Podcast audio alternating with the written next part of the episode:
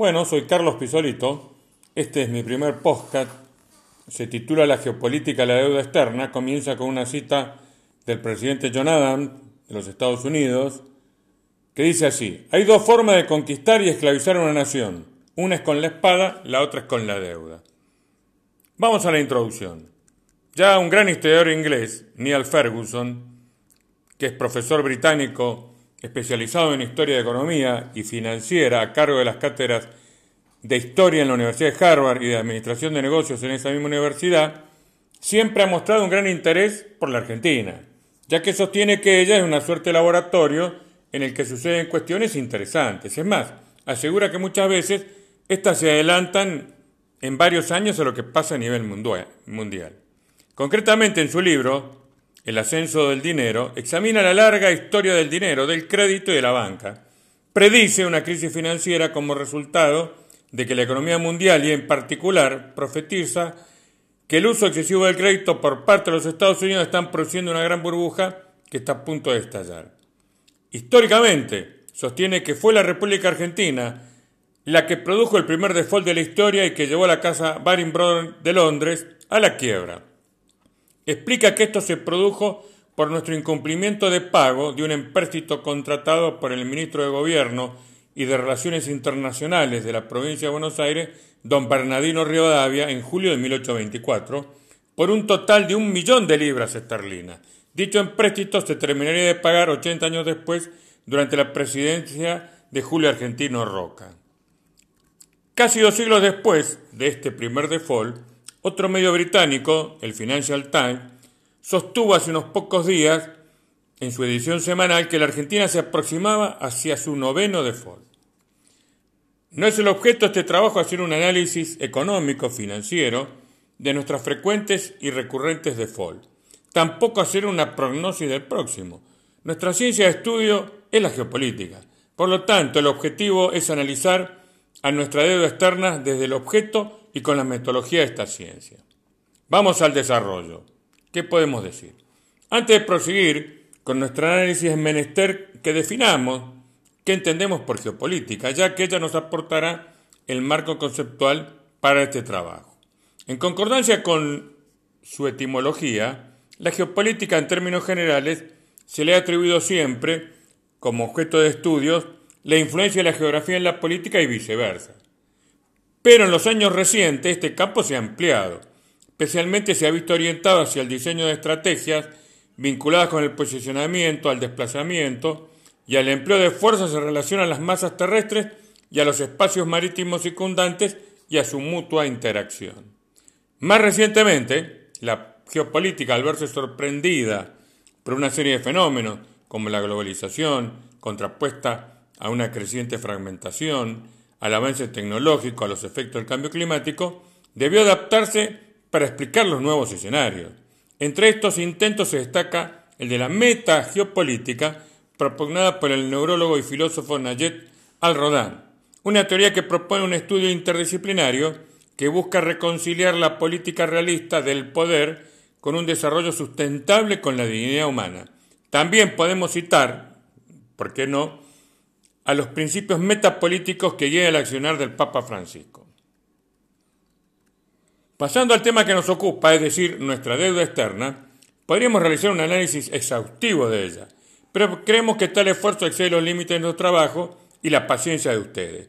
Por otro lado, creemos que el análisis de solo uno de estos default, el primero, y sobre el que no pesan ya acusaciones políticas, no bastará para explicar nuestra tesis cuál es que la deuda externa es tan injusta como impagable.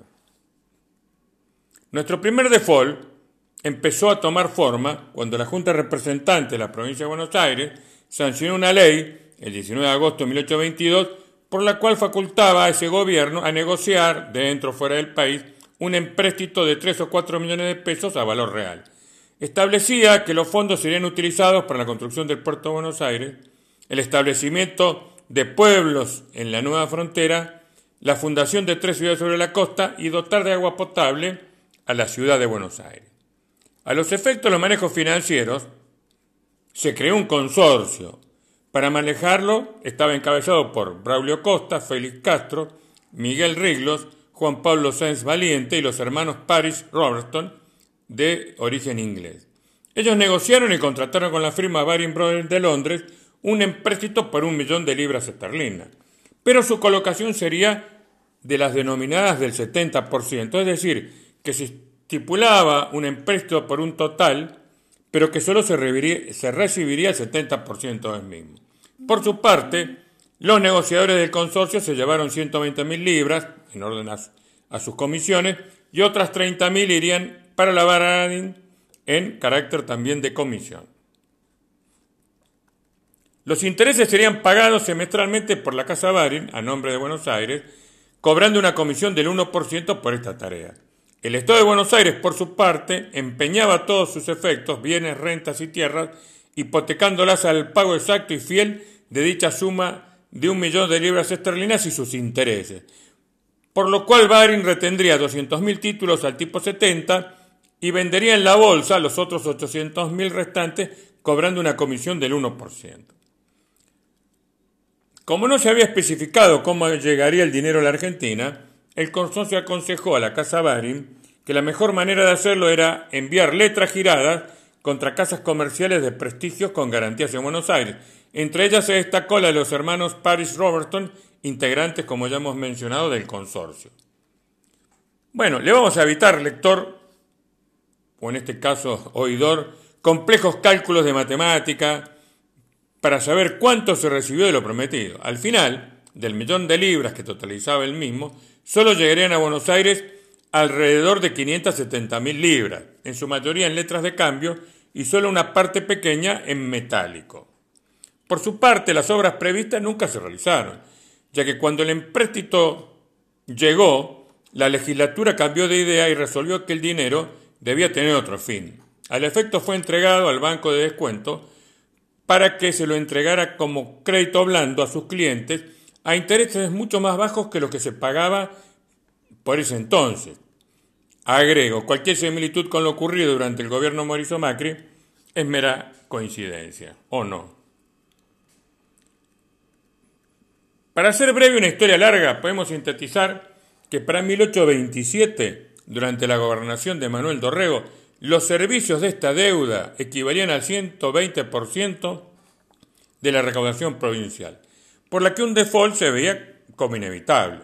Para demorarlo, en 1866, se reprogramó la deuda a más de 30 años. Finalmente, el empréstito solo se pagaría por completo 80 años más tarde, como ya dijimos, durante la segunda presidencia de Julio Argentina Roca, no sin antes producir la grave crisis conocida como el pánico de 1890.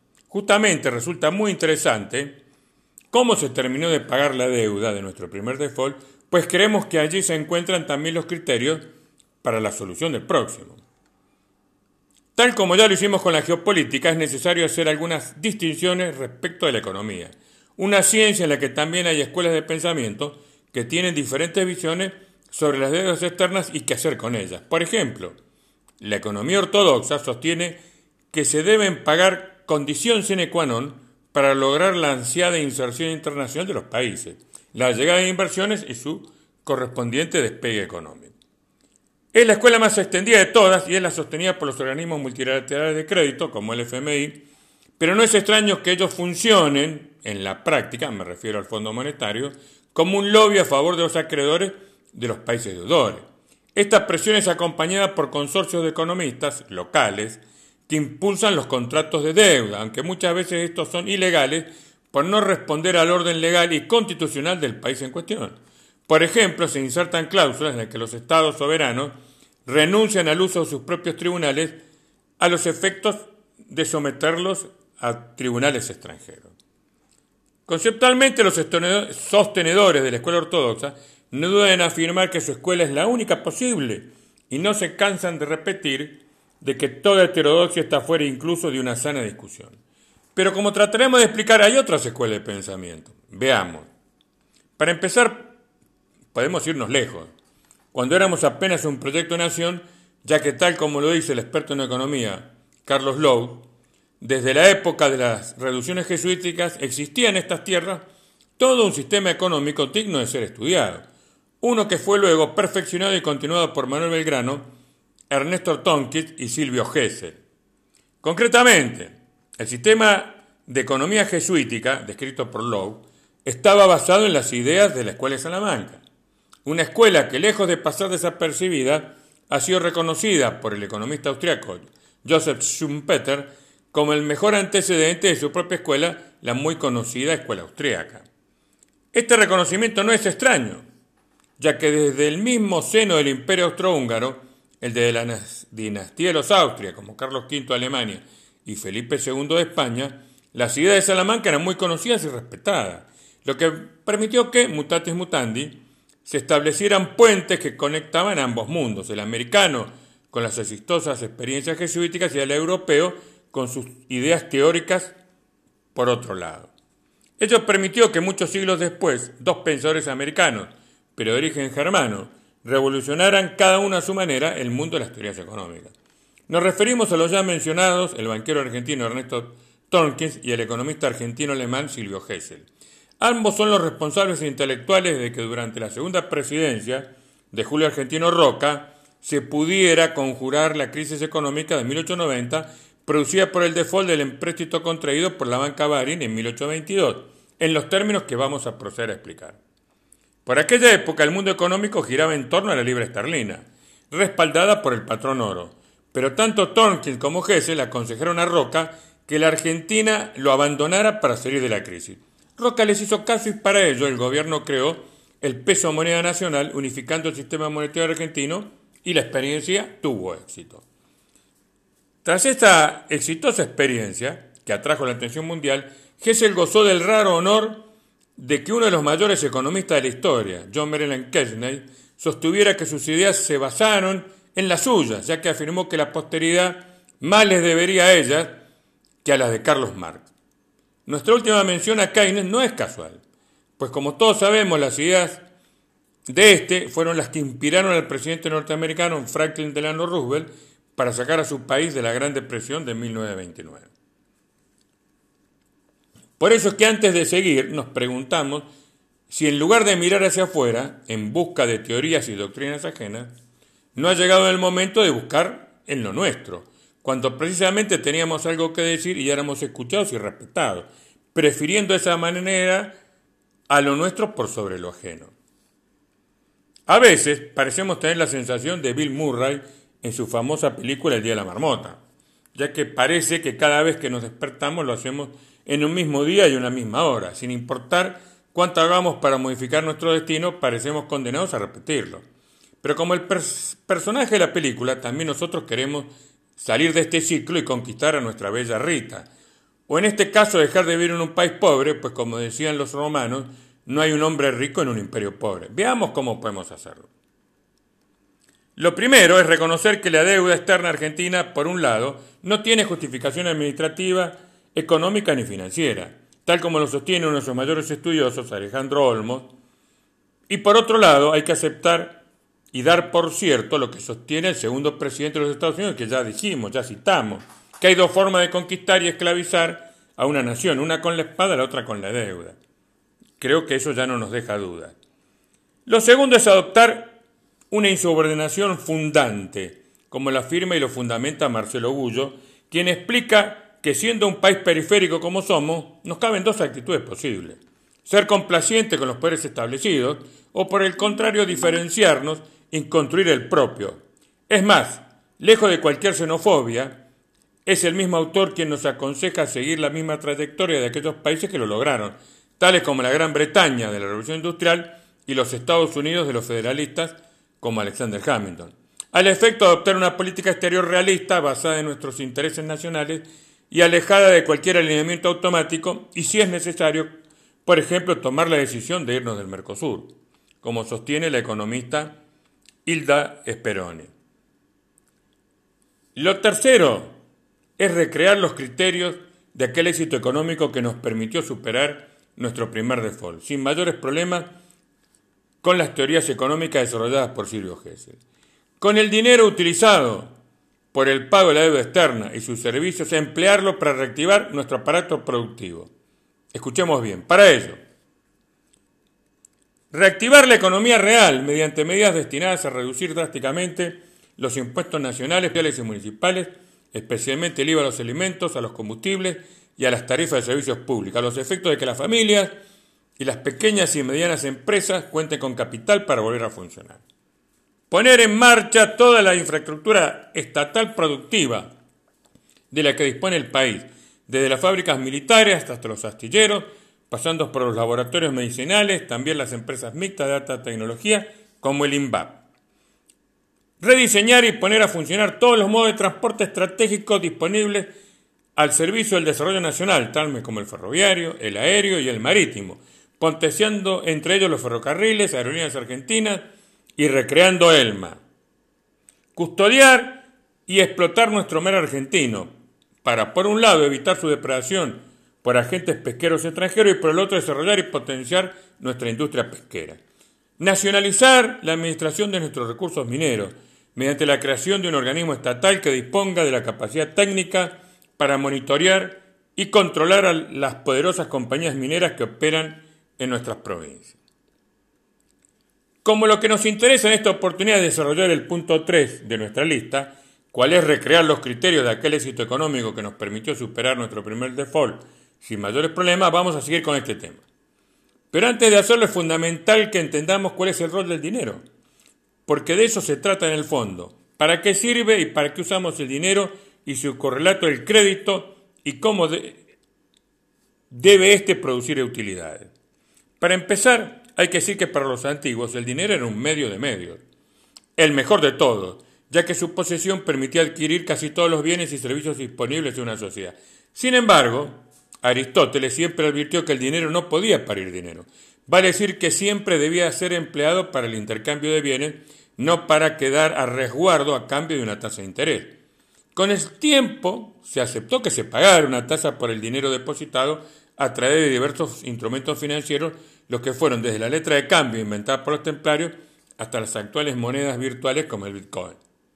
Convertir el dinero en un fin en sí mismo es un problema, pues si bien produce ingentes riquezas, su distribución es muy desigual y ello termina ocasionando graves crisis periódicas. Las causas de esta desigualdad son muy fáciles de identificar, ya que mientras la masa de nosotros vivimos lo que se denomina la economía real o Main Street, hay una élite que vive de la que producen los activos financieros o Wall Street. La razón estriba en la diferente tasa de crecimiento que disfrutan ambas economías. Mientras que la real solo puede crecer en forma natural y aritmética, la segunda lo hace en forma artificial y geométrica. Veamos. Tomemos por ejemplo la primera a un productor vitivinícola. Si éste quiere mejorar su rentabilidad, deberá perfeccionar sus procedimientos de riego, de poda, de cosecha, de producción y de comercialización. Pero sus avances serán siempre modestos y supeditados a las alternativas de logración de su ciclo productivo, el que es anual, sin mencionar otros factores como los climáticos o las variaciones de precio de sus productos por diversos factores ajenos a su voluntad. Por el contrario, un inversor que invierta la misma cantidad de dinero que este productor dispuso, por ejemplo, para la compra de vasijas binarias de roble en el activo financiero, obtendrá una ganancia rápida y geométrica. Ni mencionar si la City de esta inversión es Buenos Aires, ya que podría llegar a una rentabilidad de tres dígitos medida en los términos de días, como ha sucedido en nuestro pasado reciente. Alguien nos podría retrucar que, bueno, estas son las reglas de juego y que el dinero del segundo, el inversor, es necesario para que el primero, el productor, pueda obtener un crédito para que a su vez lo pueda emplear para iniciar o mantener una actividad productiva. Y que para ello funcione debe existir una tasa de interés que justifique la inmovilización momentánea de ese dinero por parte del inversor. Esto es parcialmente cierto, porque el problema radica en los distintos niveles de ganancia que recibe cada uno por su respectivo esfuerzo, ya que el productor solo podrá producir más o menos vino, pero siempre tendrá que producir algo concreto, sus ganancias, en el mejor de los casos, serán de naturaleza aritmética, mientras que el inversor, por el simple hecho de mantener su dinero inmovilizado, recolectará intereses que se multiplicarán de manera geométrica. Otro problema que se suma en nuestro país son las altísimas tasas de interés que tenemos en nuestra plaza financiera. Ellos responden, entre otras cosas, no solo al precio del dinero, sino a la creciente deuda que produce el déficit crónico del Estado. Esto es así porque el costo de cada bien o servicio, incluidos los servicios públicos, que pagamos debemos sumar los impuestos municipales, provinciales y nacionales, buena parte de los cuales será destinado por el Estado al pago de los servicios de la deuda externa, Vale decir, la misma situación que nos llevó a la crisis en 1890. Llegado a este punto, se hace evidente que debemos buscar mecanismos que permitan un equilibrio basado en una mejor reciprocidad de cambios, de tal modo que el inversor reciba su ganancia, pero que a su vez exista un incentivo para que no tenga secuestrado su dinero en una actividad especulativa. Igualmente, también, para que el productor obtenga su parte, para que en definitiva pueda seguir produciendo los bienes reales que todos consumimos. El ya mencionado Silvio Gesell vio la necesidad de obligar a los tenedores de dinero a hacerlo circular para impulsar diversas actividades productivas. Lo denominaba dinero sellado, vale decir que se penalizaba su mera tenencia o si no era retirado cada tantos años de circulación. Vamos a nuestras conclusiones. Como sabemos, han pasado muchos años desde la idea de Hessel hasta nuestros días, pero hay una realidad que permanece subyacente. ¿Cuál es la gran cantidad de recursos financieros, ya sea en dólares o en nuestra moneda, que los argentinos retenemos sin otra perspectiva que obtener una inmensa ganancia depositándolos a altísimas tasas de interés o en el caso de hacerlo en pesos o atesorarlos en el caso de hacerlo en dólares? Pues ha llegado la hora de que este dinero así movilizado se vuelque a la producción. Obviamente que serán necesarias medidas políticas que favorezcan esta liberación pero también instrumentos contables que la permitan, como la nacionalización y la regulación de la banca y del comercio exterior. Por ejemplo, tras la crisis de 2001, una de las formas que encontraron las provincias para financiarse fue el uso de las denominadas cuasimonedas, las que en buena medida responden al concepto de dinero sellado inventado por Silvio Gesell, una realidad que parece estar a punto de repetirse en varias provincias argentinas, como sería el caso de Chubut, de Neuquén, de La Pampa y del Chaco. Recordemos que no todas las cuasimonedas fueron un fracaso, algunas anduvieron muy bien, como el caso del patacón bonaerense o el petrón mendocino, y que al tener una fecha de vencimiento no se podían atesorar, había que gastarlas en la compra de bienes y servicios, lo que produjo un auge productivo a la par de que aumentó la recaudación y permitió eliminar el famoso déficit fiscal. Tal vez llegado el momento, de volver a estudiar estas medidas y, llegado el caso, aplicarlas en forma perfeccionada. Muchas gracias.